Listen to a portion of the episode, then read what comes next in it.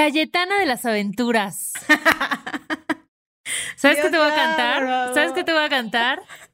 se fue, se fue. Te fuiste, güey. Me fui, güey, lo logré. ¿Ya estás en otro país? Ya, estaba yo en un drama y dije, ya no lo voy a lograr jamás porque COVID y fronteras cerradas, pero Amigos, crean en la vida, confíen, pídanle al universo, porque se puede, ¿no? La verdad es que yo así de hice todas las brujerías estas donde visualízate y obvio. Obviamente también hice todo lo que tenía que hacer con mis papeles y se logró, amigues, de un día a otro. Yo creo que la gente que, escucha este podcast, Cayetana, ha estado así en una crisis, ¿sabes? Como bien densa junto contigo, de se va a ir, pero no lo va a lograr, sí. ¿Ya vas a decir a dónde te fuiste o no? Ya. Ah, sí, pero bueno, no, es que mejor en el próximo porque les quiero dar una data, una data del país en donde estoy. Entonces, todavía no. A mitad de temporada, a la mitad de la siguiente temporada, no, más bien en el próximo capítulo. Bienvenidos a Corriendo con Tijeras. Un podcast con dos gurús de nada. Yo soy Ali Gareda. Yo soy Cayetana Pérez. Hoy tenemos invitada, Cayetana. Siempre hay alegría en este podcast cuando tenemos invitades. Me encanta, qué emoción, porque aparte yo estoy muy contenta de platicar con esta chica que lo trae todo. Así que pedimos un redoble de tijeretazos para la maravillosa María Ángel García Ramos. ¡Yay! Aquí siempre ponemos como. Siempre ponemos grititos artificiales. Es la chapa de producción, poner grititos. ¿Cómo estás, querida? Bienvenida a Corriendo con Tijeras. Muy bien, muy contenta de estar aquí con ustedes a tener una conversación jugosa. La política de este podcast es que cada invitada, invitado o invitada se presenta, así que cuéntanos un poquito sobre ti, qué haces, además de ser súper fashionista. De verdad, no, oye, este, oiga, no, pero primero qué padre. Felicidades por lo que es de este podcast, la verdad, qué emoción y qué padre y qué honor que me hayan invitado. Este, pues yo les platico un poquito de mí, a las personas que nos están escuchando. Yo soy María Ángel, eh, yo soy mexicana, em, soy, me considero activista por los derechos de las personas con discapacidad, especialmente las mujeres, todo lo que tiene que ver con género y discapacidad. Eh, trabajo desde hace muchos años en temas de diversidad e inclusión, que ese ha sido como mi, mi core profesional. Originalmente soy diseñadora de modas. Este, ese fue como lo que estudié de licenciatura. Digo, ya hoy ya tengo una maestría y demás en, estos temas y en negocios y demás. Pero yo originalmente estudié diseño, entonces yo juré y perjuré que mi vida se iba a enfocar al tema del diseño y todo lo de psicosociología de la moda me encantaba porque la gente se viste como se viste en su contexto económico, político, social, etcétera. Pero pues por mil razones del destino yo decidí que quería trabajar en este tema, ¿no? En los temas que tienen que ver con, con la inclusión. Este, y pues bueno, yo, yo más que, que feliz. Eh, algo que, que siempre eh, recalco y hago el disclosure, yo soy una mujer con una discapacidad motriz.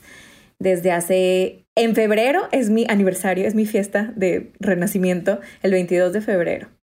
Entonces, de 2021. Eh, van a ser 21 años, no, 22 años de mi vida que voy a tener, que voy a tener esta parte de mi vida viviendo con una discapacidad. 21 años que es, es ya la mayor parte de tu vida. ¿Cuántos años tienes tú? 35. Sí, pues sí, ya. Ay, sí, ya. sí. no, sí, ya. ya, no, ya, ya, ya bien viejitas. No, ya, no, ya. Pero, ¿sabes qué? Qué chido. Me encanta como dijiste, como de este, de un renacimiento, ¿no? O como de un explorarte desde otra faceta, que es la discapacidad. Sí, y, y bien interesante. O sea, la verdad es que yo, digo, obviamente tengo amigas y amigos con discapacidades, pero es bien interesante cuando alguien tiene una discapacidad adquirida que a quien nace con una discapacidad. O sea, las perspectivas, digo, pueden ser de perspectivas muy diferentes, ¿no? Pero sí es bien interesante el decir, oye, yo adquirí una discapacidad y tuve como este nuevo renacer de mi vida y entender mi vida de esta perspectiva. Y por ejemplo, tengo otra amiga que ella ha tenido una discapacidad toda su vida y dice, es que yo no conozco otra cosa. Entonces es bien interesante también cómo ves la vida y las perspectivas de la vida y demás. Este, pero, pero sí, algo también que les puedo contar casi como highlight de mí, soy muy fan de las orcas. O sea, yo digo que si no trabajara en estos temas de, inclusión, me iría al Salish Sea a salvar a las orcas, o sea, porque tengo una pasión profunda con ellas. Sí, es algo bien mágico y bien loco. Yo creo que ¿Y hay por algo. qué? ¿De dónde salió eso? ¿Sabes que está bien loco eso? Yo no, no, no sé qué onda. Un día, un día, random, hace como unos ocho años, este, esto- estaba soñando y soñé un sueño bien, bien loco que estaba, imagínense que estoy, estás en el mar, o sea, tipo estoy dormida, me despierto y estoy en el mar, en medio de la nada, pero el mar de noche, oscuro, oscuro, oscuro y estoy arriba de una balsita, así como hecha fetito de lado acostada. Y entonces lo único que ilumina el mar es tipo la luz de la luna, ¿no? Pero estoy sola, entonces obviamente me empiezo a friquear y me empiezo a poner súper Sí, qué que, miedo. Güey, ¿qué estoy haciendo aquí sola? Y yo y mi andador, o sea, Güey, como que todo y yo pasaba por mi pensando en mente, la escena súper romántica, güey. No, güey. Y yo cagada de miedo igual. Y yo, ay, no, no, No. ves nada, ¿no? Fue un miedo horrible, horrible. Entonces yo de que, ¿por qué estoy aquí? O sea, pero era de esos sueños que sientes que son bien reales. Y yo no, no entiendo qué, qué pedo con esto. Y en eso, tipo, me hago bolita, así, o sea, como fetito de lado y digo, neta, o sea, esto es un sueño, no sé qué está pasando. Entonces me empiezo a friquear mucho y en eso empiezo a respirar. Y yo, a ver, no, María Ángel, respira. Y en eso, así está todo silencioso y nada más escucho el, o sea, como la respiración de la ballena, ¿sabes? Así del agua y yo. Y en es- tipo en eso estoy de feto como de lado, abro los ojos y veo el ojo de la orca así al ladito de mí en el mar, en el agua. Y la orca me habla. Y, o sea, obviamente no habla en la boca y habla, sino como que Ay, solo me dice. como, ¿no? la, como en la película de Nemo. Así de, Abre la boca, sí. Y la orca me dijo, no tengas miedo. Y yo, "Oh, ok. Y me dice, no, y me lo dijo tres veces. Me dijo, no tengas miedo. Me dijo, tú duérmete, yo aquí te cuido, aquí voy a estar, pero tú duérmete, pero no tengas miedo. O sea, confía y no tengas miedo. Entonces, obviamente me desperté en la vida real ya y empecé a llorar como una histérica, pero histérica así que yo, ¿qué es Ay, esto? Porque tengo un Ajá. tatuaje, tengo un tatuaje, una estrella, que se supone que es, es una historia muy loca de mi mejor amiga con cáncer que se murió y X, es un rollo así como muy espiritual, pero tenemos una estrella que la estrella significa no tengas miedo. Entonces cuando me despierto, entonces yo digo, no, es que este pedo es un pedo cósmico, o sea, que tiene que ver con las orcas, conmigo, ¡Qué con algo divino, con mi conexión espiritual, algo así. Y a partir de ahí no he dejado de soñar con orcas todo el tiempo. Entonces, obviamente me empecé a, a- a meter a todo lo que hacen las orcas y, o sea, todo su contexto. Y en, los, que en las comunidades indígenas de casi todo el mundo, ¿no? Que están cerca del mar, este, las orcas son como todo un ente espiritual y hay todo unas, unas leyendas súper intensas y súper bonitas. Entonces, no, Ajá. yo, o sea, ob- obsesionada, claramente, ¿verdad? Entonces les digo que si no rescatara, tratara de rescatar humanos y humanas, rescataría a las orcas. Y también he pensado que a lo mejor soy parte orca, no sé. Yo O creo sea, que ¿quién sí, sabe? amiga. Yo creo que algo hay ahí de una Sí. memoria ancestral. Está muy fuerte esa historia. Está ¿Verdad? muy mágica. Sí, sí, sí. Entonces, obviamente, todo mi Tras. Instagram está lleno de following gente que va a las orcas, que está allá y trabajan con ellas. Sí, sí, ¿verdad? Sí, muy cañón. Pero me qué loco, encanta, ¿no? me encanta la clavadez. Está loquísimo. Sí, sí, sí. Pero justo creo que los sí. sueños tienen mensajes bien Sí, importantes. güey, Y aparte, ¿sabes qué también siento yo? Digo, yo, o sea, mi disclosure es que, o sea, utilizo una silla de ruedas yo para trasladarme. Al día de hoy ya muevo un poquito yo más mis piernas, antes no movía nada. Este, utilizo un scooter o, o un andador, etcétera, ¿no? O sea, para moverme toda mi vida, pues, o sea, se ha tenido que adaptar a eso. Pero yo en el agua, algo tiene que ver a lo mejor con el tema de la discapacidad también, porque yo amo estar en el agua. Nado y me encanta nadar como pueda nadar, ¿no? Y le- el mar para mí siempre desde chiquita ha sido como un tema, pero en el agua soy libre, porque pues en la Ah, tierra, pues la gravedad hace que pues tenga limitaciones, ¿no?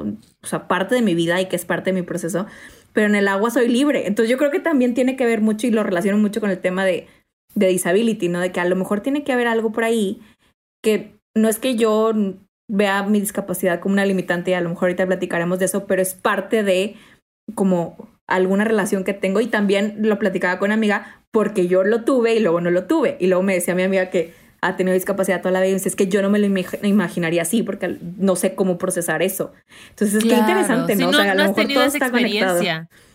Sí, Exacto. sí, sí. Wow. Pero está bien loco. No, Oigan, empezamos el abriendo este podcast con cosas bien episodio. Intenso.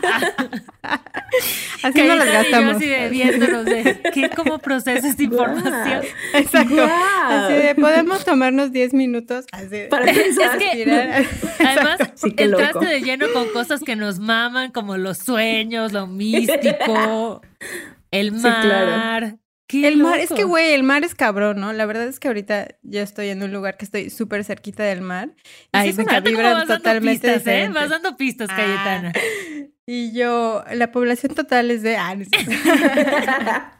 Pero el mar es, es cabrón, ¿no? El agua y justo porque también de ahí nacemos, ¿no? O sea, como de nos creamos dentro de del vientre materno que es agua. Entonces siento que también esta sensación que tenemos los seres humanos dentro del agua es como, ¿no? De pertenecer a un entorno, creo que es súper, súper linda.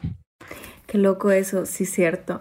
Y, y, además que también yo digo que el mar cura, ¿no? Como que el agua del mar cura. Es sanador. total. El mar es sanador, 100%. Wow. Y ya vamos a hablar ahora del mar siempre. Ahora el episodio. no, pero a ver, entonces, eres súper fashionista porque estudiaste moda, eres amante de las orcas, pero eres activista también. Entonces, a mí me encantaría que nos cuentes de dónde surgió esta parte activista tuya. O sea, ¿cómo fue que te estalló la tacha del activismo? Sí, eh, sabes que es una historia. Un día yo digo que voy a escribir un libro porque todo empezó por la música. O sea, es que, ya te tardaste. Amo la música. Sí, no, un libro de orcas, libro de activismo. No, no, no, pero puede ser todo, todo en uno. Todo junto. Oye, sí. Una trilogía. Cuando, cuando yo tenía 13 años fue cuando adquirí mi discapacidad. La verdad es que yo no tuve ningún accidente ni nada. O sea, lo que sucedió conmigo es que de repente un día me dolió la espalda y ya. O sea, de la nada. Y dejé de caminar así de un día para otro. Yo en ese entonces vivía en Ciudad de México y pues se dieron cuenta que tenía una malformación alrededor de la médula espinal. O sea, una malformación que era un síndrome así que le pasa al punto 001% de la población en el mundo, mayormente de hombres de 35 años para arriba. Y este, y normalmente, pues esto es, tanta la presión de la malformación, o sea, no pasa la sangre ni el impulso eléctrico por las venas, las arterias y los nervios, que de repente un día a lo mejor te puede dar como tipo un infarto cerebral o cosas así, pues la gente se puede morir así. Lo que pasó conmigo es que explotó, entonces por eso me dolió tanto, me dejé mover, fue un dolor así terrible en cuestión de tres días, ¿no? Y entonces pues me operaron y era pues no sabemos si vas a volver a caminar o no, ¿no? O sea, pero tú haces ejercicio. Lo más probable es que no, o sea, pero pues haces terapia y go for it, ¿no? Entonces, yo siempre en mi vida lo que he dicho, eh, y siempre que platico estos temas, siempre parto platicando del tema de mi privilegio. Yo, María Ángel, o sea, tuve la oportunidad de que la cuenta del hospital, porque mi papá trabajaba en un banco y era director de un banco, ¿no? Eh, todo lo pagó su seguro. Entonces, cuentas de millones de pesos, pues al final de cuentas, porque mi papá tenía ese trabajo, lo pudimos pagar. No es como que éramos millonarios ni nada, pero tuvimos esa oportunidad. Tuve la oportunidad de tener una familia donde no nos faltó la luz, el agua, el gas, ¿no? Todos los días, donde a lo mejor mis papás me podían llevar a terapia, podía yo ir a la escuela, iba a una escuela privada con beca, si ustedes quieren del 100%, porque era una, una ñoña y siempre he sido así, ¿no? Pero eh, tuve la oportunidad de eso, ¿no? Entonces, pues yo sigo mi vida, ¿no? O sea, y, sigo con, con, este contexto de privilegio, por así decirlo, entre comillas, de tener estas oportunidades. Eh, y pues cuando yo me convierto en una persona con una discapacidad, algo que a mí me dolía, o sea, que yo no entendía mucho era, o sea, lo veía como algo muy negativo. Yo decía, si yo era bailarina, porque aparte era bailarina y me encantaba bailar, y si yo quería hacer algo en la vida era bailarina, ¿no? Este, siempre decía tres cosas. ¿Qué quiero ser de grande? Cuando me preguntaban de chiquita, yo decía que quería ser diseñadora de modas, bailarina o Miss Universo, o sea, como carrera. Ese era como mi plan de carrera, ¿no? En su momento. Digo, el día de hoy digo, oh my God, no. Pero, este, eh, pues yo amaba bailar. Entonces, para mí era como, ¿por qué la vida y Diosito o lo que fuera, ¿no? El universo me quita esto que tanto amaba yo hacer, ¿no? Y, y si yo era una niña buena, por ejemplo, ¿no? Entonces, muchas veces cuando somos parte de la discapacidad, hay como esta narrativa negativa alrededor de, de tenerla, ¿no? De tu propia esencia o de quién tú eres. Entonces, cuando yo voy creciendo como en todo este tema, voy, me van cayendo muchos veintes, ¿no? Eh, uno de los momentos que siempre me encanta platicar y mi mamá se cree mucho porque se cree mucho porque ella es la protagonista de esta historia, de esta historia que voy a contar. Pero cuando yo tenía 15 años, yo tenía casi dos años siendo una mujer con una discapacidad, ¿no? Entonces ya no regresamos a vivir acá a Monterrey y mi papá va por mí a, mis los primeros 15 años que yo voy, ¿no? Entonces voy a la fiesta y luego ya va por mí, ¿no? Y pues yo ya en silla de ruedas, ¿no? Entonces va por mí, me sube al coche, tipo sube la silla y donde ya sube la silla y cierra la puerta, empiezo a llorar súper llore y llora histérica. Y mi papá, ¿qué? ¿Qué pasó? O sea, alguien te lastimó, o sea, alguien te, dijo algo, o te hicieron daño físicamente, o te tocaron, ¿qué pasó? O sea, mi papá estaba histérico. Yo de que no, hasta que llega a la casa con mamá. Entonces mi papá, bueno, iba histérico en el coche de que, o sea, no sabía ni qué me había pasado. Entonces, total, llego a la casa yo, mi papá, es que tu hija, no sé qué pasó, no sé si te tengo que llevar al hospital, o sea, no sé qué pedo. Y yo, ya mi mamá se encierra conmigo en el cuarto y a ver, ¿qué pasó, mijita? O sea, ¿qué pasó así? Eh, y yo de que no, pues es que estoy llorando porque me gusta un niño. Y mi mamá, o sea, estás llorando así, por eso. De que, ¿pero por qué? Y yo, pues es que lloro porque, porque me va a hacer caso a, mí, si sí le puedo hacer caso a una niña que sí puede bailar. Yo mm. no soy mamá. Yo no sé si algún día lo voy a hacer, probablemente no. Eh, pero yo no sé lo que es que ames a alguien tanto así y que esté pasando por un proceso de dolor que tú no puedes hacer nada al respecto, especialmente como a lo mejor un, un hijo, una hija o algo similar, ¿no? Sí. Y yo supongo que cualquier mamá en el mundo tal vez podría haber dicho de que no, pues, sabes que, mijita, tú estás bien bonita, tienes que echarle ganas a la vida, vamos a salir adelante, lo que sea, ¿no? Pues no, mi mamá no me dijo eso, mi mamá me dijo, es la última vez que escucho que dice semejante pendejada y toda su ristra de groserías que le encanta decir. Dice, yo a ti te puedo decir que eres la mujer más hermosa del mundo, que puedes ser presidenta de este país, que puedes ser astronauta, que puedes ser lo que tú quieras. Y yo lo puedo creer por ti, y tu papá y yo y tus hermanos lo podemos creer por ti. Dice, pero si tú crees que tú vales por un par de piernas, o más bien, ese es el valor que le das a tus piernas, que tal como son, son perfectas, pues merecido te lo tienes que no te pele, porque ¿quién quiere estar con alguien que se tiene lástima a sí misma? ¡Qué hueva! ¡Tras! No, bueno. Güey, ¿Tu mamá? Entonces, mic drop. Fue como de, sí, obvio. y yo, y les juro que ese momento cambió mi vida para siempre. Porque claro, yo entendí en ese momento de que, a, ver, claro, o sea, pero ahí yo me cuestioné algo muy profundamente. Y que fue la primera vez que me cuestioné algo tan profundo. Yo dije, a ver, si yo tengo una familia que nunca tenido una visión negativa de la discapacidad ni de quién yo soy y que van aprendiendo al mismo tiempo conmigo porque pues nunca habían tampoco experimentado esto antes.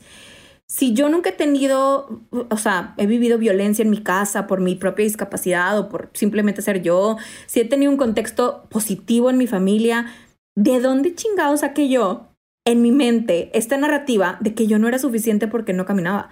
O de que el muchachito este no me iba a pelar. O sea, ¿de dónde absorbí yo esta visión de quién yo soy y mi cuerpo y, y mi vida y mi valor. O sea, como que yo...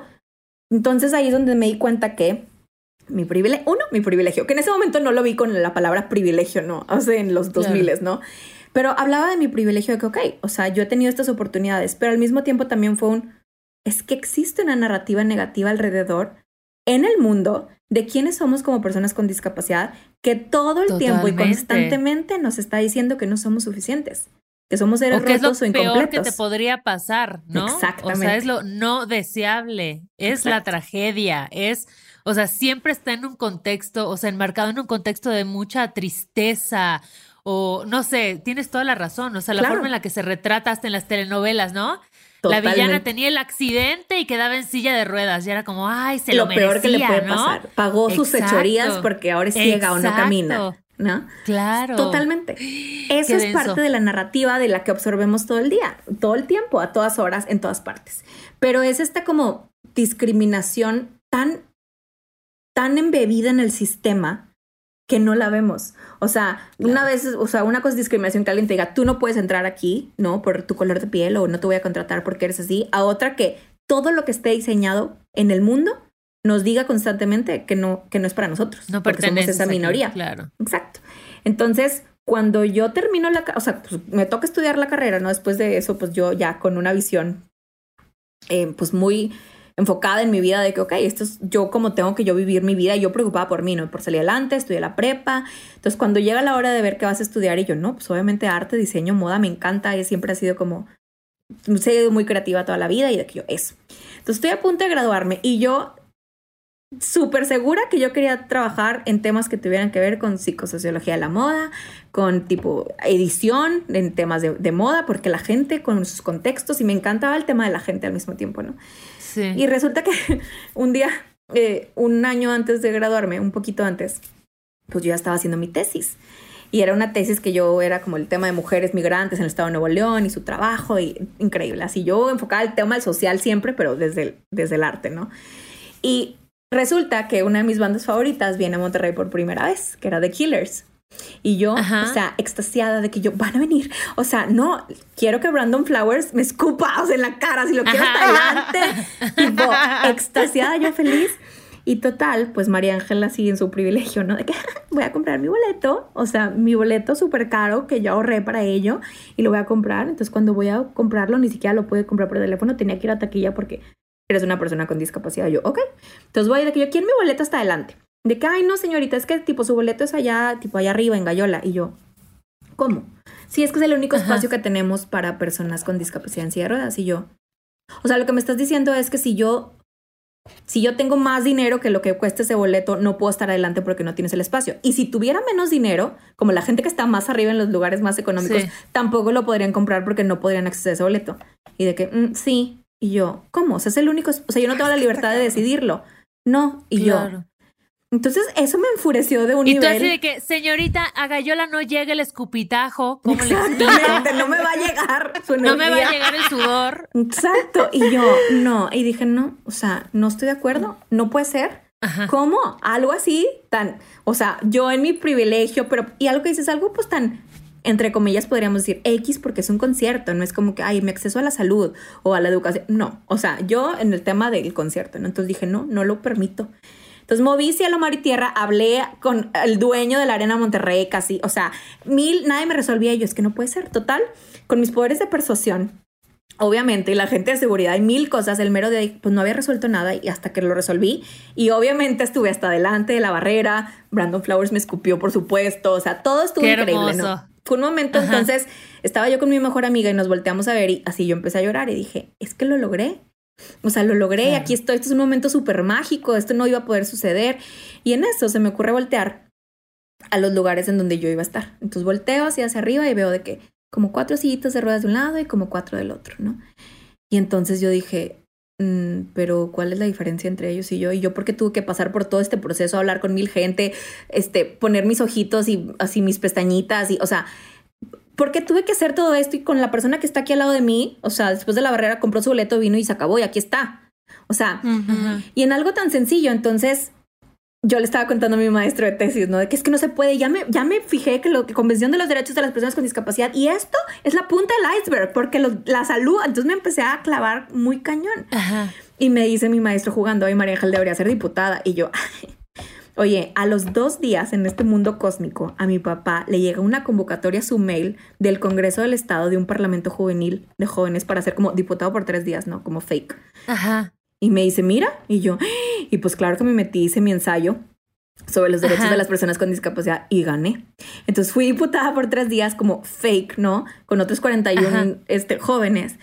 Y imagínense que llego esos tres días, ¿no? Entonces todos eran estudiantes de ciencias políticas, este, derecho, y yo de que modas, o sea, Legally Blonde, pero en brunette, así de que hace cuenta igual. La misma escena, pues yo ni idea de cómo funcionaban las leyes, etcétera, ¿no? Entonces, cuando haces un proyecto, ahí haces un proyecto y pues, cuando ellos hacían, el, o sea, por comisiones, entonces hacían un proyecto, hablaban y ya. Entonces, cuando presentaban el proyecto, estaban todos aquí en el celular y nadie los pelaba y así el proyecto final. Entonces, cuando me toca a mí hablar del proyecto que hicimos, que obviamente fue el tema de discapacidad, tipo, todos callados y yo, ¿eh? Y ya de que tipo sigo hablando y de que, o sea, no se escuchaba nada de yo. Estoy segura que tengo un frijol en el diente, o sea, la gente está muy clavada, ¿qué está pasando? Entonces acabé de hablar y todo el mundo se paró a aplaudirme así como si fuera Beyoncé, o sea, de que, ¿qué dije? ¿No? yo, ¿qué pedo? Entonces ahí me di cuenta de algo bien importante. Partiendo de mi privilegio también, me di cuenta que la gente me escuchaba y no un como con madre, la gente me escucha, sino un wow. La gente Qué responsabilidad, ¿no? Exacto. Entonces, ahí, un año antes de graduarme, es como si me hubieran shakeado la cabeza y de que, pues es que ya quiero hacer esto. O sea, creo que esto es algo que estoy decidiendo un año antes de ahí explotó. Entonces, todo por Brandon Flowers y la música, más bien la música, ¿verdad? En general. Pero. Todo por un escupitajo. exacto. Y todo fue como un, bueno, ok, o sea, esto es lo que estoy diciendo, perfecto, me voy a graduar de modas porque obviamente me voy a graduar, me encanta esto y siempre va a ser una parte muy importante de mi vida que me ha acompañado en todo este proceso. Pero a partir de ahí entonces todo mi trabajo y mi línea de trabajo y lo que seguí estudiando y trabajando ha sido hacia los derechos humanos, especialmente todo lo que tiene que ver con diversidad e inclusión, mucho en el tema de, de mujeres y discapacidad ya hace, desde hace ya unos años, ¿no? Pero obviamente fui creciendo y madurando en el proceso y también madurando en mi proceso también de amor propio y de entendimiento y de toda esta narrativa alrededor del tema de la discapacidad y de quién yo era y sobre mi cuerpo. Porque sabemos que al día de hoy, cuando hablamos de los cuerpos, es, es, toda una narrativa, ¿no? De que si el cuerpo, si es gordo, si es flaco, si es café, si es blanco, si no importa, o sea, ¿no? Pero algo que nos intersecta a las personas que tenemos una discapacidad y desde la historicidad de los tiempos, porque dice, ¿desde dónde viene esta narrativa? ¿no? Si hoy la vemos en las novelas, pues si me voy a los 1800, era ok que las personas con discapacidad nos escondieran, nos encerraran, nos, esterilizaran, porque era legal, ¿no? O sea, en muchos países. Y si nos vamos a, si yo hubiera nacido en la época de la Segunda Guerra Mundial, viva en los 1939, 40, cuarenta y tantos, eh, me hubieran matado, porque Hitler mató a 145 mil personas con discapacidad y no hablamos de eso en un proyecto secreto, o sea, porque no éramos suficiente, igual que obviamente la comunidad judía, obviamente la comunidad negra o de color, etcétera, ¿no? Entonces, y eso no fue hace tanto tiempo. Entonces yo digo, la, la, Declaración de los Derechos Humanos nació despuesito de la Segunda Guerra Mundial, porque, ay, todos nos dimos cuenta que no, nos, no hemos levantado la mano, ¿no? Y cómo dejamos que esto sucediera. Hagan de cuenta los tiempos de ahorita, yo pienso. Pero sí. Pero digo, bueno, o sea, viene desde muchos años que venimos cargando. Entonces, hemos luchado y he trabajado desde entonces hasta ahorita en asegurarnos de transformar la narrativa y decir, se han contado las historias por nosotras, ¿no? O sea, si nosotras, ¿no? Eh, por nosotras. Y me doy cuenta en, ese momento de que, pues, qué padre que yo estoy en esta posición de, de entender mi cuerpo, de amarme así como soy, de, de entender mi discapacidad y decir, pues no es que sea a pesar de mi discapacidad, es que es parte de mi vida. O sea, y parte de lo que soy. O sea, y, y es importante y es una parte de mi diversidad. Punto. Pero no mucha gente lo procesa así, no mucha gente con discapacidad, con familias con discapacidad, porque a lo mejor no han tenido ese privilegio o de tener esa visión que yo he tenido al día de hoy, ¿no? Y pues obviamente este trabajo al día de hoy me ha llevado a muchas partes, o sea, desde las Naciones Unidas hasta trabajar con otras organizaciones internacionales, hasta tener el trabajo que hoy tengo, que soy líder de una oficina de diversidad e inclusión en una universidad a nivel nacional y que tiene un impacto en Latinoamérica muy grande, además de tener mi propia organización de, de mujeres con discapacidad en México. ¡Ay! No, bueno. Bien padre. Qué cabrón, qué y estoy muy orgullosa de eso, pero les digo, no toda la gente ha tenido esa oportunidad, claramente, ¿verdad? Claro, claro. Oye, María Ángel, me encantaría regresar un poquito, este, porque me parece, tú dijiste que a los 13 fue cuando adquiriste la discapacidad, ¿no? Creo que los 13 es una edad súper compleja para cualquier persona. O sea, la pubertad es traumática, o sea, todo es gigante, todo es complejo, ¿no? Entonces me gustaría saber un poquito más para ti, ¿cómo fue ese proceso de que de un día para otro tú no pudieras caminar? ¿Cómo asimilaste eso? ¿Cómo cambió tu vida? Este, en, en cuestión como de social, de amistades, de actividades. ¿Cómo viviste eso tú como una morrilla, güey, de 13 años, cuando todo es súper intenso y se siente así? ¿Cómo lo viviste y qué herramientas fuiste adquiriendo en el camino? Mira, yo creo que, híjole, siempre, yo lo vi al un principio, yo lo entendía y lo he procesado y obviamente después en terapia y durante, ¿no? O sea, es un tema de un luto, o sea, estás tú perdiendo algo que tú querías mucho, ¿no? O sea, en mi caso, bailar, ¿no? Este, no necesariamente tienes que bailar para querer mucho caminar, ¿no? Y a veces no valoras el, el, moverte, ¿no? O sea, pues, lo das por asegurado que, ay, muevo los pies, o sea, ¿no? Entonces, para mí obviamente fue al principio, uno, físicamente muy doloroso porque fue una operación y un dolor muy, o sea, torturante. O sea, fue, me abrieron la columna completa, o sea, estuve un mes y medio sin moverme en el hospital, después salí con un corset de plástico, o sea, era como todo un proceso, ¿no? De yo tener las piernas súper fuertes, mis piernas eran unos hilitos así, o sea, yo no entendía el por qué desde ir al baño, o sea, tenía, necesitaba que me ayudaran para bañarme, para ir al baño, para todo, o sea, yo no podía hacer nada sola, a pesar de que yo podía mover mis brazos, ¿no? Eh, mi torso no tenía tanta fuerza, entonces era como, esa, como cuando eres, estás en la puerta de que empiezas a querer tener tu privacidad y tus propios, pues yo no, yo todo el tiempo estaba con gente, necesitaba ir al baño y le pedía ayuda a mi mamá. Y de buenas que pues obviamente tenía una mamá que podía ayudarme, un papá, un hermano grande, fuerte que me podía encargar, porque en mi casa también, en esos momentos, en ese momento vivíamos en un penthouse en Ciudad de México que tenía, era como una casa como tres pisos, arriba de un edificio, ¿no? Y, y pues tenía escaleras. O sea, llegabas al elevador al departamento, pero pues adentro tenía escaleras y mi cuarto estaba arriba. Entonces todos los días era mi hermano mi papá grande, ¿no? O sea, de que tipo me cargaban, me bajaban, me subían a la silla para ir al baño me bajaban. Para... O sea, todo el tiempo, pues yo tuve ese recurso, ¿no? Entonces, para mí eso fue como un necesité ayuda todo el tiempo, ¿no? Incluso cuando no manejaba al día de hoy, al día de hoy tengo un coche adaptado y yo manejo y tengo mi independencia y eso cambió mi vida por completo después. Pero todo el tiempo era, si yo quería ir a un lugar, era como, ¿me puedes llevar? ¿Me puedes recoger? O sea, nunca era como que me voy a escapar con el novio, me voy a escapar con las amigas en el... Nunca, o sea, siempre fue como pues totalmente controlada y la gente sabía dónde estaba. O sea, entonces fue como una pérdida, ¿no? El, el entender. Y también dentro del proceso, al principio yo llegó un punto en que yo decía, pues yo no quería mi cuerpo. Yo decía, es que yo no quiero este cuerpo. O sea, mi cuerpo funcionaba perfecto. Mi cuerpo era una máquina porque yo era la más deportista, la más porrista hasta arriba de la pirámide, de gimnasia, básquetbol. El deporte que quieras era buenísima, ¿no? Y, y yo decía, es que no quiero esto. Entonces llegó un punto que yo no quería mi cuerpo. O sea, y ahorita les cuento como todo este proceso de, de a los 15 años, lo que me dijo mi mamá en mis piernas y demás, pero no lo quería. Después, obviamente, yo fui entendiendo eso, o sea, el, valor que tenía mi cuerpo, porque es mío, punto. O sea, porque esto es lo que es y esto es lo que tengo, ¿no? Y al, algo que a mí me ayudó mucho también es que yo siempre fui la única con una discapacidad con mis amigas. O sea, yo no tenía otras amigas con discapacidades cuando era más teen, ¿no? Este, y eso era bien único, porque era una experiencia bien única y ellas también aprendían conmigo y mis amigos aprendían conmigo. Pero hasta que eh, regresé a vivir a Monterrey, yo empiezo a tener más amigas con discapacidad y empiezo a entender cómo hacer esta tribu, ¿no? De otras mujeres que a lo mejor pasaban por algo similar a lo que tú vives, ¿no? No necesariamente tu misma historia, pero a lo mejor eh, a las mismas barreras a las que se enfrentan, no las mismas narrativas a las que se enfrentan. Y eso para mí fue un cambio total también en mi perspectiva de cómo veía las cosas y cómo me veía, me veía a mí misma. Porque escuchar otras historias, eh, al final, que, híjole, se escucha bien fuerte, pero el habernos sentido rotas en algún momento nos dio pertenencia juntas, o sea, nos sentimos rotas al mismo tiempo, ¿no?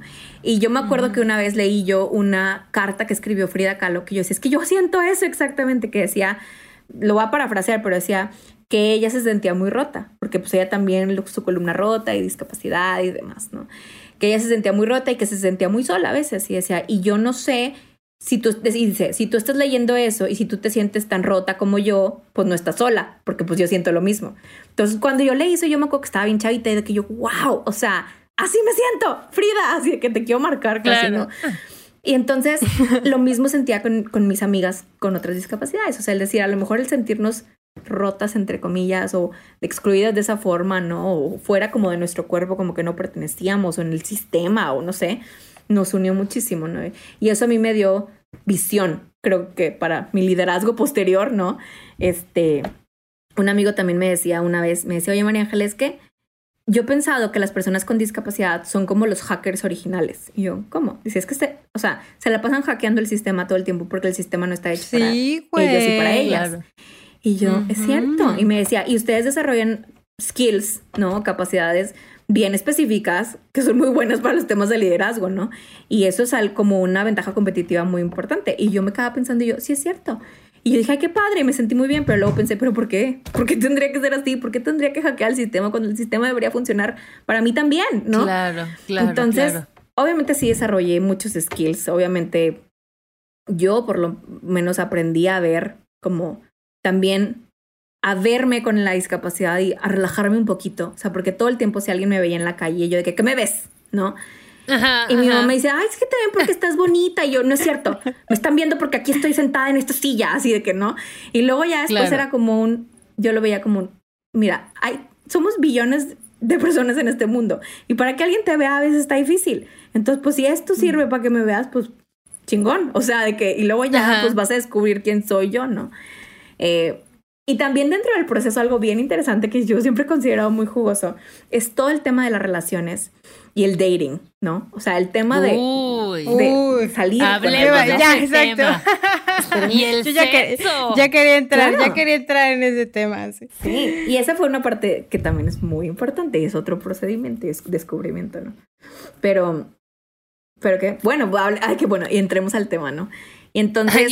ella sí de, pero sigue, sigue. Así. Continúa. Este, obviamente, o sea, fun fact, ese chavo que les conté la historia de que los 15 años y nana, sí fue mi novio, ¿ok? Entonces fue un gran win. Digo, dos meses, novio secundaria, pero who cares, ¿no? Pero para mí eso fue muy empoderante, o sea, fue muy como que, ok, o sea, y él nunca le pasó por la cabeza que, ay, pobrecita, está en silla ruedas. O sea, fue como, qué bonita, voy a andar con ella. Y ya, ¿sabes? O claro, sea, tú ya, te, tú ya te estabas echando encima esa negación. Exacto. Claro. Entonces, y el de que me cae muy bien, o sea, ¿no? Lo que sea. Fíjate que ese también es un proceso interesante. O sea, yo, así como una de nuestras skills bien padres, ¿no? Este es como de que somos hackers y lo que sea a veces, ¿no? Yo creo que también uno de los skills es que tienes filtro de pendejos o, pendejas o pendejes. O sea, porque al final es como si alguien no quiere ser tu amigo o amiga, o si alguien no quiere estar en una relación contigo, tener algo que ver contigo, o fajonearse contigo, o tener sexo contigo, porque tienes una discapacidad, whatever that is, pues ya es tu primer filtro inicial de que para que, para que nos demos pendejos. O sea, desde ahorita ya estás descartado, claro, eh, Claro, y pues te das, o sea, te vas dando cuenta eh, que al principio a veces, yo al principio lo veía como que es que eso duele, güey. O sea, eso duele que, tipo, porque yo ya después, ya con el tiempo, ya me vale madre, o sea, que no me duele, o sea, al contrario, es como, pues, jódete, ¿no? Algo que una vez, un chiste que decíamos, que yo les contaba a, a, mis amigas y al, que hemos hecho sit down comedies y así a veces hablando de estas cosas, yo les decía, es que lo gacho, de las cosas más gachas de tener una discapacidad cuando sales con alguien, o sea, que un Bumble o un Tinder o algo así, que conoces a alguien por primera vez o lo que sea, es que o si alguien te cae gordo, no puedes como storm out. O sea, es de que como que, bueno, pues bye, pues adiós. bueno, me ibas a bajar el escalón. O sea, no puedes como que fluirte, ¿sabes? Me encanta. No puedes hacer una salida dramática. Claro que no, porque de que chocas con la puerta, no sales con la puerta, hay un sí, escalón. pero demasiado dramática. Exacto, exacto. Pero fíjense que algo que yo veía hace poco en un en, dentro de la encuesta nacional de discriminación es que al día de hoy existen muchas familias, un porcentaje muy alto, no tengo el número ahorita, que no aceptarían que sus hijos o hijas se casaran con alguien con una discapacidad. O sea, es un número enormemente alto. O sea, creo que es como un 60%. Eh, Qué loco. Y tú dices, no lo, no lo creería y así, pero sí, o sea, sigue habiendo obviamente este estigma alrededor.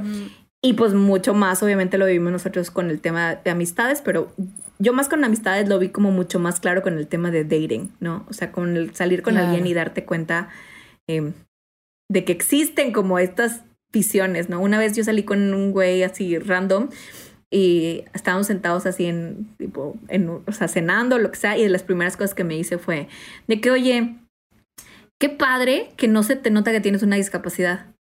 Y yo... ¿Qué? Ay, no, no, no, qué oso. Pero yo me quedé procesando eso mucho tiempo después, ya después con que, ay, güey, bye con este date, o sea, adiós. Pero yo me acuerdo que yo pensaba, yo decía, es que obviamente él no me lo está diciendo para chingarme, o sea, si salió conmigo es porque algo quiere, o sea, me quiere conocer, quiere besuquear, quiere sex, quiere tener una relación, algo quiere, punto, ¿no? O sea, si quiso salir conmigo. Entonces no creo que de que nada más nos sentamos y la quiero regar, obviamente no. O sea, entendí yo que él trataba de decírmelo como un cumplido. O sea, el cumplido, decir, claro, no se te nota tanto, porque me acuerdo que lo contesté, yo le contesté de que, ¿y cómo se, o sea, cómo debería de lucir, pues? O sea, o cómo se supone que sí se me nota, ¿no? Y entonces yo entendí que, claro, o sea, porque otra vez volvemos a lo de las narrativas. Discapacidad igual a negativo. Entonces, si no se te nota tanto aquí sentadita en la mesa, yo te digo que no se te nota, entonces igual a positivo y a lo mejor gano puntos con lo que te estoy diciendo. No sé, ¿sabes? O sea, como que me lo pregunté y yo, wow, o sea, claro. Entonces, obviamente, pero bueno, ahí está tu filtro de pendejos. O sea, te das cuenta de que, pues no, obviamente todos estamos aprendiendo en el proceso y demás, pero I'm not up for it. O sea, y lo, pero lo vas entendiendo, ¿no? Claro. Pero, güey, qué cabrón también, y también creo que esa es una habilidad como de no tomártelo personal, ¿no? O sea, al final también en entender como el contexto en el que hemos crecido, ¿no? Que tú, que tú ahorita justo nos hablaste de eso, de los estereotipos, de siempre como verles como víctimas o como algo negativo, o sea, como de también entre todos, como crear este nuevo, pues sí, desaprender, ¿no? Como quitarnos como todo eso que nos dijeron que, que era y aprender juntos, ¿no? O sea, que tampoco es chamba de nadie, ¿no? O sea, más bien nosotros tendríamos que educarnos más y crear una sociedad mucho más incluyente, pero qué cabrón como enfrentarte como a este tipo de situaciones. Y a mí me gustaría saber, como mujer con discapacidad, ¿cuáles son los principales retos a los que estás enfrentado, o sea, durante tu vida? Mira, yo creo, eh, en mi caso, eh, siempre ha habido como todo un, un, tema de, tengo que demostrar primero, ¿no? O sea, que a pesar de mi discapacidad, tengo otras habilidades. O sea, como que siempre la carta de inicio es la discapacidad yo que trabajo en temas de inclusión laboral y hasta el día de hoy lo hacemos, hay gente que me ha dicho en las empresas de que, oye, es que tengo cinco posiciones para personas con discapacidad y yo, ¿y esas cuáles son? O sea, no todas las personas con discapacidad hacen lo mismo, estudiaron lo mismo, tienen los mismos skills. Claro. No hay cosa. Tengo cinco posiciones para gente en silla de ruedas y yo, ¿eso qué significa? O sea, está mal, desde, el origen está mal tu visión de la inclusión, ¿no? En primera. No mames, ya Entonces, para mí ese ha sido como siempre el primero. O sea, tengo que demostrarle al mundo siempre que hay la, muchachita de la silla de ruedas, tipo, es más que la silla de ruedas. Y eso es algo que, que lo he mm. visto con desde líderes que tienen un potencial de toma de decisión enorme y con muchísimo impacto, hasta aquí el tu peer, el uno a uno, ¿no? O sea, con la gente con la que trabajas día a día, ¿no? Este, ese para mí es uno de los retos, ¿no? Todo lo que tiene que ver, que tiene que ver con accesos, acceso a la educación, acceso a la salud. Les digo, yo porque tuve ciertas oportunidades, pero al final todo el tema de accesibilidad en todo sentido, creo que es de los retos mucho más grandes. Y al día de hoy yo siempre digo de que, o sea, yo no he vivido ninguna experiencia hasta ahorita, hasta ahorita, eh, que tenga que ver con violencia, especialmente violencia sexual, ¿no? Al día de hoy no. Pero las mujeres con discapacidad en México y en el mundo somos cuatro veces más propensas a vivir violencia sexual. O sea, ocho de cada diez mujeres con discapacidad en el mundo ha vivido algún tipo de violencia, especialmente sexual. Entonces, para mí es eso, o sea, yo leo esos números y duele y hablas con mis amigas y por supuesto que son los números reales. De alguna u otra manera, porque estás más vulnerable. Si alguien te quiere violar, te quiere lastimar, yo, María Ángel, no puedo correr. Pues hay que a menos de que, o sea, con mis skills de defensa personal en lo que pueda, ¿no? Hasta ahí. Una mujer sorda, ¿cómo va a ir a denunciar que alguien, alguien la lastimó, la violó, si a lo mejor en el acceso a la justicia no hay quien pueda tomar una declaración de una mujer sorda, por ejemplo, ¿no? Una mujer ciega, ¿cómo se defiende o cómo se da cuenta? Entonces, etcétera, etcétera, ¿no? Mujeres con discapacidades intelectuales, bla, bla, bla. Entonces, para mí esos creo que son los retos más, más difíciles y más importantes. Y obviamente todo lo que va aunado con el tema social, o sea, en el tema de la discriminación social, de, de los estigmas y también mucho yo veo ahorita que dijimos la palabra sexo, sexo, sexo, ¿no? O sea, que pensamos, hay como polarización de la persona con discapacidad, especialmente la mujer. O es un ser totalmente angelito, este infantil, o sea, todo infantil, es una virginal, no, exacto. Las personas, no, ¿cómo van a ser seres sexuales? Jamás en la vida. O es todo lo opuesto. O sea, los mensajes que a mí a veces me llegan en Instagram de, o sea, de fetiches de gente random, obviamente, o sea, de que dices, no, o sea, la hipersexualización también, o sea, no hay como un in-between, ¿no? O sea, no puede tener alguien una vida sexual sana, distinta, diversa, tratando de descubrir su... Porque no, ¿cómo va a ser posible? Entonces, eso también es un reto bien interesante porque obviamente yo creo que de ahí también se desprenden el, tu visión con otras relaciones. Yo tengo amigas con discapacidad, o sea, que literalmente me han dicho, es que yo nunca he besado a nadie en sus treinta y tantos. Y yo, sí. es que es maravilloso estar besuqueando gente, así de que, ¿sabes? O sea, que, y, digo, para mí, ¿verdad? Y yo de que, es que, y yo, wow, o sea, son experiencias que tú quieres vivirlas y que tú quieres tenerlas, pero que están limitadas por el contexto y el estigma social, cuando yo pienso que todo el mundo debería recibir en esta vida por lo menos un gran, gran abrazo y un gran, gran beso de amor, o sea, o de Claro. O de deseo, punto, ¿no? Pero de recibirlo porque es una experiencia. una, acogidita. Exacto. Una acogidita por ahí. Bien claro. No, y creo que igual está como muy relacionado con lo que decías, o sea, este tema de los accesos, ¿no? O sea, si no les permitimos a las personas que tienen una discapacidad tener mayor autonomía de sus procesos, de sus tiempos, de sus espacios, de sus vidas, pues estás como, pues sí, limitando mucho que tengan experiencias de vida a las que todas las personas debemos de tener acceso. O sea, irte a poner una peda el día que quieras, irte a un one night stand, ¿no? ¿Cómo hacemos que todas estas experiencias que las personas vivimos a diario sean accesibles para todas las personas, ¿no? Y justo yo hablaba con Calle que le decía que el otro lado de la moneda, y es lo que hablas, es como esta infantilización de las personas con discapacidad o la de la discapacidad, ¿no? Y esto de que, ay, que son angelitos y que son luchadores que siempre están contra la vida, ¿no? Y yo decía, güey, yo quiero ver la representación de una morra en silla de ruedas que se ponga la peda de su vida, güey, y sus amigas lo tengan que estar recogiendo para que guacare. ¿Sabes? Como quiero ver a las personas en contextos reales, no solo como en este estandarte de o en la tragedia o en la gloria, ¿no? O sea, parece que tienen que estar en esos dos extremos cuando no es, esa no es la realidad. O sea, entonces creo que hace más, hace falta mucho ese tema de representación también. Sí, eso es, Ale. Yo creo que viste en, en, el punto. Es el tema de representación, que tenemos que contar nuestras propias historias. ¿Por qué las novelas, la mala, al final acaba en de ruedas o se acaba sin ver? Pues porque no hubo personas con discapacidad en la toma de decisión en el diseño. Pero eso le pega desde el contenido de cultura pop que vemos y consumimos todos los días hasta la política pública. o sea, el día de hoy en México, la única política pública que hay de las personas con discapacidad federal es una tarjeta de 100 pesos, no, no sé cuánto dinero, son como creo que 2 mil pesos al bimestre que le dan a las personas con discapacidad. Este, eh, y no a todas, ¿no? Que se supone que en situación de pobreza. Pero pues yo digo, pues esa tarjeta es totalmente asistencialista. Que no, ojo, no estoy diciendo que esté mal porque hay gente que por el mismo contexto y el sistema que no lo permite, no puede trabajar, estudiar y esa tarjeta hace que sobrevivan. Pero al mismo tiempo, pues esa tarjeta no va a hacer que no haya más violencia o que tengamos más números reales de la comunidad con discapacidad en México. Esa tarjeta no va a hacer que haya accesos, esa tarjeta no va a hacer que haya educación accesible, etcétera, etcétera.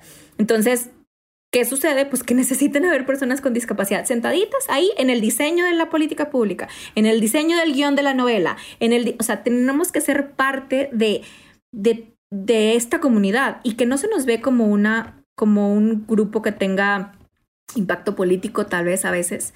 Yo el otro día leía eh, un documento bien interesante que decía que la comunidad con discapacidad y sus familias en el mundo son la tercera, poten eh, la tercera potencia económica mundial más grande, o sea, después de China y Estados Unidos, porque habla de, o sea, no nada más la persona con discapacidad de la familia y lo que se gasta alrededor de la discapacidad, a pesar de que la mayoría, mucha gente vive en pobreza o pobreza extrema. Entonces, yo decía, ¿cómo? O sea, son nichos que incluso las empresas están dejando fuera. O sea, somos una cuarta parte de la población en el mundo. Entonces, no es como que hay que poquitas personas son, son una minoría, pues una super minoría humongous, o sea, enorme. Entonces digo, ¿cómo es posible que no haya esa representación? Y específicamente yo, hablando del tema de mujeres y discapacidad, cuando creamos mexicanas con discapacidad, ese era el objetivo. ¿Cómo creamos plataformas que no existen para nosotros? ¿Cómo las creamos? ¿Cómo empezamos a hablar nosotros de es más, menstruación y discapacidad. O sea, ¿cómo la vivimos cada quien? O sea, es diferente. ¿Cómo la vives tú, mujer ciega, tú, mujer sorda, tú, mujer con o sea, alguna limitación física? O sea, ¿qué, hacen? ¿Qué les funciona mejor? ¿La copita menstrual? ¿Usas tampón? ¿No usas tampón? O sea, son cosas que incluso entre nosotras no platicábamos. O sea, entonces crear estas comunidades y estos grupos y entre nosotras es como, claro, nos hace retomar esos espacios que son nuestros. Alguien una vez me dijo a mí que qué padre que le das voz a las mujeres con discapacidad. Y yo, yo no le doy voz a nadie. La gente ya tiene su voz. O sea, lo único que hacemos es o sea, crear y empujar las plataformas que nos pertenecen por derecho, ¿no? Y, y, y, eso es lo que ayuda a cambiar estas narrativas, ¿no? Que dejemos de pensar que, como decías, o sea, de que pobrecitos, del, angelitos lindos del Señor, que Diosito te mandó esto para algo bien hermoso y tú, o sea, o las familias especiales o los papás y yo, oigan, pues no, puede haber una persona con discapacidad que sea violador o que sea asesino o que sea como el gobernador de Texas, que es totalmente en sus comentarios sumamente racista, ¿no? O sea, entonces dices, pues no, no todos vamos a ser angelitos de Dios y hay que cambiar esas narrativas. Otra que yo, que no soporto y, y, que creo que también, o sea, como habla de todo lo que yo veo como discapacidad, que una vez alguien me dijo bien bonito también, y tuve una conversación con otra amiga con discapacidad, este, retándonos y cuestionándonos todo, porque eh, como, como, dijo Cayetana, es como cuestionarte todo, ¿no? Y, y decía, este, la frase es, eh, dos frases, ¿no? Una, la primera, que es la que no, no aguanto, es la de, qué padre que no dejas que tu discapacidad te limite. Ah, no, que tu discapacidad te defina. Y una amiga con discapacidad me decía, es que sí, porque se siente padre, claro, o sea, no, por mi discapacidad yo salido adelante y no ha sido algo que, o sea, que defina quién yo soy, na, na, na.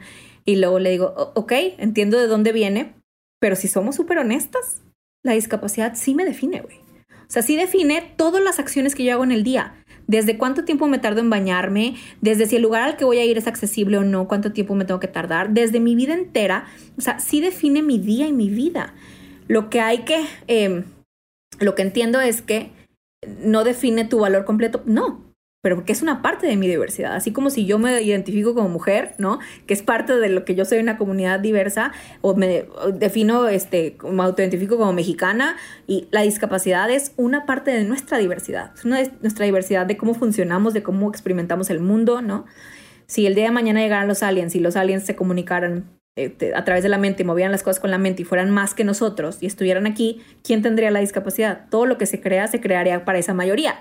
Entonces no se trata tanto de las funciones per se, sino del sistema, ¿no? Que te limita. Entonces, decir que la discapacidad no me define, no, sí me define, o sea, define muchas cosas de mi vida y define mucho mi carácter también y es parte importante. Y el decir que no me define borra la experiencia propia de la discapacidad y de la cultura de la discapacidad, lo cual no me, no me parece ok, ¿no?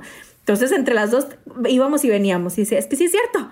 O sea, entendemos de dónde viene, ¿no? Porque discapacidad igual a malo, entonces claro, no me define porque es como traer una mochila con piedras atrás, por ejemplo, ¿no? Y yo, wow, pues, pero yo al día de hoy me sigo cuestionando muchas cosas y sigo aprendiendo en el proceso, a pesar de que tengo una discapacidad y que soy parte y hablo muy orgullosamente al día de hoy de mi cuerpo y digo que obviamente el, camino al amor propio y lo sabemos que es un camino que no termina nunca, pero pero yo al día de hoy me sigo cuestionando cosas, o sea, me sigo cuestionando y, y sigo entendiendo el proceso y digo, bueno, que es importante entonces que a nuestros aliados y aliadas, ¿no? O sea, de que decirles, ok, o sea, esto es lo que vamos viviendo, ¿no? Este es tu rol como, como aliados y aliadas, o sea, esto es lo que vamos experimentando y entender también que hay cosas que no podemos estar ok, son negociables, no negociables, y otras que a lo mejor pueden ser negociables en el proceso donde vamos todos aprendiendo. Pero esto no se termina, o sea, quién sabe si mañana que lleguen los aliens a ver qué les digo, ¿verdad? O sea, porque pues... Claro. qué fuerte. Sí, no, justo creo que lo que mencionas es, la siguiente pregunta que, que te quería hacer y es, ¿qué podemos hacer para que tengamos una sociedad que realmente sea más inclusiva. Creo que queda claro que no podemos sentarnos a esperar a que los gobiernos o las instituciones hagan las cosas, sino hay que empezar a tomar acción, por supuesto, desde los grupos que los conforman las personas con discapacidad, pero las demás personas como aliadas, ¿qué podemos hacer? ¿Cómo nos sumamos? Eh, ¿Qué, se hace, mija? Básicamente. Yo, yo creo, lo primero que hay que hacer es escuchar. Que escuchar a las personas con discapacidad. No existe una sola historia de la discapacidad. Entonces, lo que piensa una no necesariamente lo va a pensar la otra persona, ¿no? Entonces, es importante escuchar. Escuchar y dar el lugar a quien le pertenece el lugar. Yo ah, ahorita dije el término de cultura de la discapacidad porque al final se crea cultura, o sea, de quienes somos y cómo lo vivimos, además de obviamente la limitante del sistema o eh, a lo mejor nuestros cuerpos etcétera, hay una cultura alrededor de quienes somos. Entonces muchas veces se apropia la cultura también al decir desde, no sé, te pongo un ejemplo.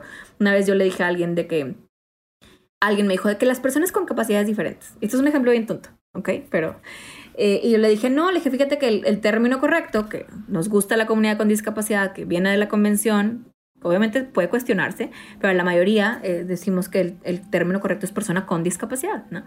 Porque habla de, o sea, de esta característica, de esta diversidad que tenemos, ¿no? O sea, capacidad especial y diferentes son como, puedo ponerle azuquita y para que no escuche tan pinche. Y yo, la verdad las cosas son como son. Y luego me contesta, no, es que el término debe ser capacidad especial. Y yo, si te estoy diciendo yo que no es, ¿por qué me vas a... Es como mansplaining, pero en discapacidad. O sea, tú me vas a venir a decir a mí.